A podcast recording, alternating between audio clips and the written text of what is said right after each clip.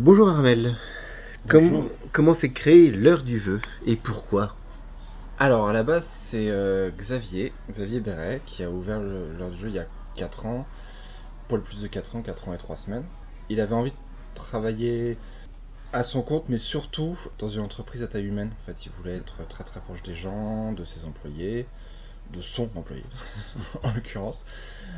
Et il avait une passion pour le jeu depuis le début, donc euh, bon, bah, ça s'est traduit de cette manière-là. Il a vu qu'il y avait un créneau qui était possible en fait sur Rennes. Il n'y avait pas de bar à jeu. Il y avait des bars qui avaient une petite ludothèque, qui faisaient une petite ani- animation, mais qui n'en faisaient pas leur fond de commerce.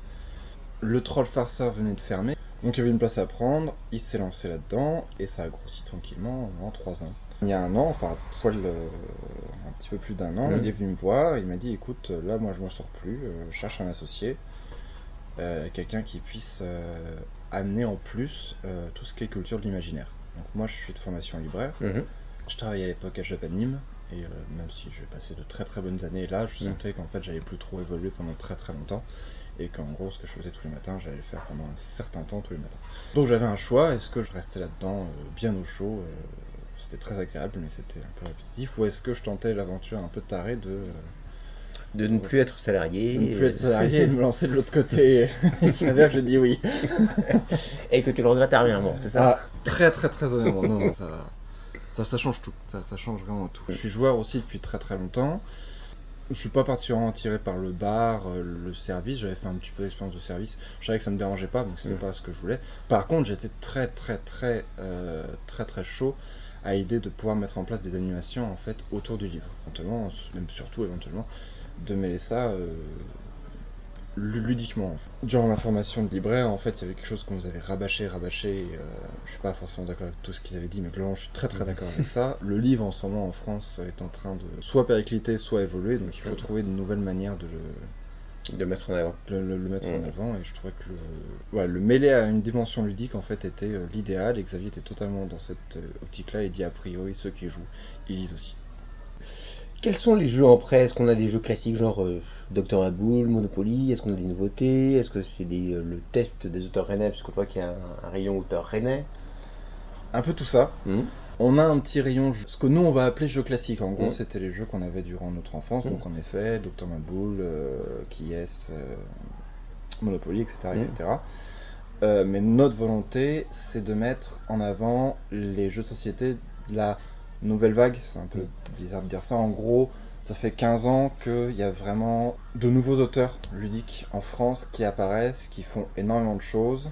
euh, et l'exportation des auteurs allemands et américains, qui correspondent en gros à 90% du- des, des auteurs actuels, euh, a été beaucoup beaucoup plus facile parce que on a des gens extrêmement motivés, extrêmement sérieux qui sont lancés dans le monde de l'édition du jeu. Motivés parce que leur but premier c'était de faire découvrir des jeux.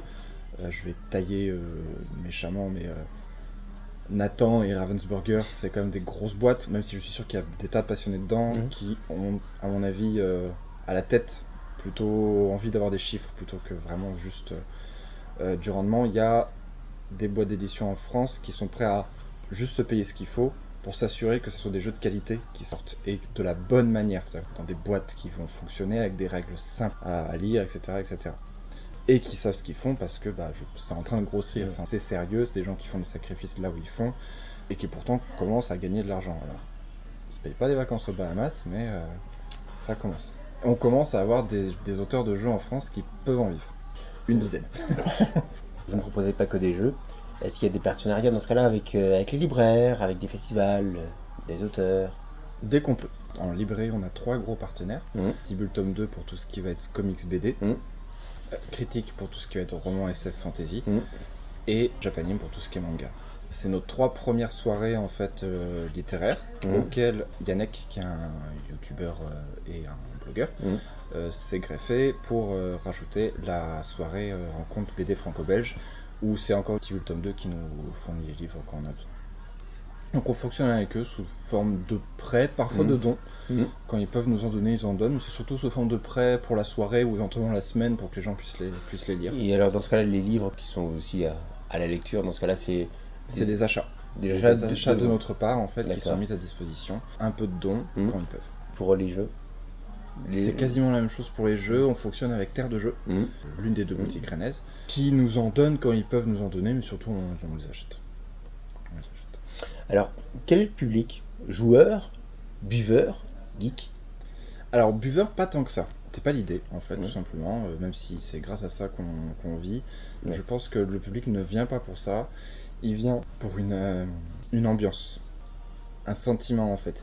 L'idée, c'est d'arriver avec des potes, des gens avec qui on se sent bien, et de prolonger cet état d'esprit avec un jeu dans une ambiance relativement calme. Je dis relativement parce que y a- on peut jouer à un jeu, jeu d'ambiance, c'est ce qui la fait rire, mais on met pas de musique trop forte, on fait jamais de concert, ce genre, ce genre de choses. L'idée, voilà, c'est que les gens soient entre eux et qu'ils s'amusent en fait. Donc ils viennent pour le jeu, pour discuter, pour un échange. Donc le public visé va n'importe quel public un petit peu curieux entre, je sais pas, 15 et 90 ans.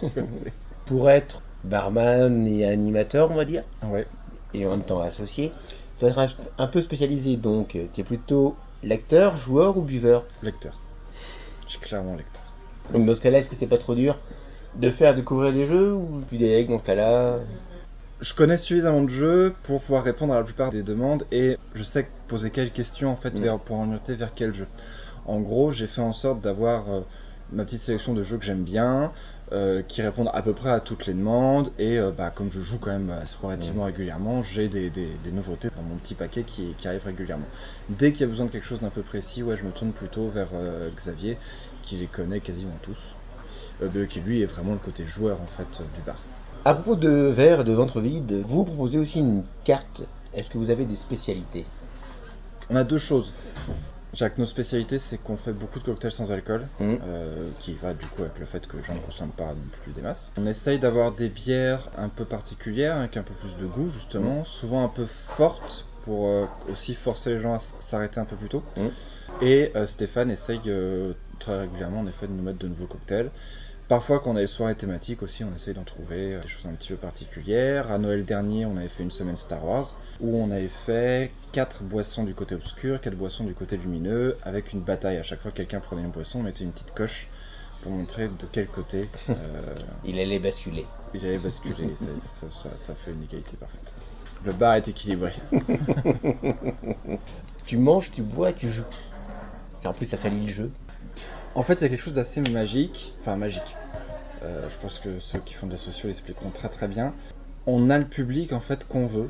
Il y a des habitudes qui doivent être prises, c'est-à-dire plutôt manger en début de soirée pour en effet qu'on puisse tout simplement dégager la, la table et que les gens puissent faire des jeux après. Ça se fait relativement facilement. Ce qui veut pas dire que les gens peuvent sortir un Ouais. gros jeu et une fois qu'il est fini manger, ça arrive euh, assez, assez régulièrement. Mais voilà, ça, ça se fait bien, euh, les gens acceptent. On a toujours des verres renversés et des conneries comme ça Mm. parce que un coude qui dérape, ça va vite. Surtout que euh, en ce moment, euh, nos tables sont assez vite remplies, donc euh, les gens sont parfois un petit peu les uns sur les autres. Mais non, ça se fait. En fait, on s'est rendu compte que si on proposait pas de nourriture, euh, les gens seraient allés ailleurs. Je vais parler purement financier, hein, mais du coup, bah, c'est dommage de se priver de cet argent. Donc, du coup, nous, facilement, on pouvait proposer ça. C'est euh, c'est un très bon complément, c'est c'est plutôt quelque chose qui, voilà, qui, nous rapporte, euh, qui nous rapporte un peu. Les gens sont contents de trouver ce service-là. D'ailleurs, je pense que c'est aussi pour ça qu'on continue, parce que euh, faire voilà, des- du snack, c'est pas si simple que ça, mine de rien. C'est pas vraiment agréable quand on n'est pas formé, quand on n'a pas un rapport avec la nourriture, quand, on n'est pas cuisinier, tout simplement. Si ça nous rapportait pas, on le ferait pas. Mais là, les gens sont contents. Clairement, on sent que c'est un plus. On sait qu'il y a des gens qui vont rester un peu plus longtemps parce que c'est possible. Euh, on le voit bien, hein, parfois on prévoit mal nos stocks et on se retrouve à 21h à ne plus rien avoir à manger alors qu'on a encore des gens qui ont faim.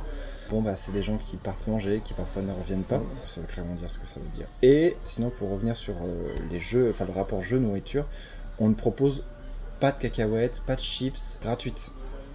On en propose, mais c'est en vente. Et rien qu'en fait, avec cette toute petite euh, astuce arnaque, euh, bah, ça fonctionne. Nos jeux vivent plutôt bien. Vous êtes ouvert depuis 4 ans. Comment le concept a évolué? Ou est-ce plutôt est-ce qu'il a évolué? Ah bah, il a principalement évolué quand moi je suis arrivé, Mhm. vu qu'on a rajouté tout le domaine des livres. Mhm. Mais globalement, euh, et ça, ça se vaut aussi en fait pour moi, le concept a évolué en fonction des, de- des demandes et des projets que les gens apportent. Si quelqu'un vient avec une idée d'animation en disant écoute, euh, moi j'aimerais bien faire ci, faire ça, que ça nous semble solide, que ça nous intéresse, on dit oui. Si ça marche, qu'il a envie de le refaire, on lui redit oui. Et hop, ça peut devenir une, euh, une animation euh, régulière, une fois par mois, tout simplement. Donc, en fait, j'aime à penser que le bar est le résultat de l'envie des personnes. Quelle est la finalité de ce bar? Devenir éditeur Devenir maître du monde? Ah, devenir maître du monde, carrément. C'est une bonne question. Merci de l'avoir posé. Merci de l'avoir posé exactement.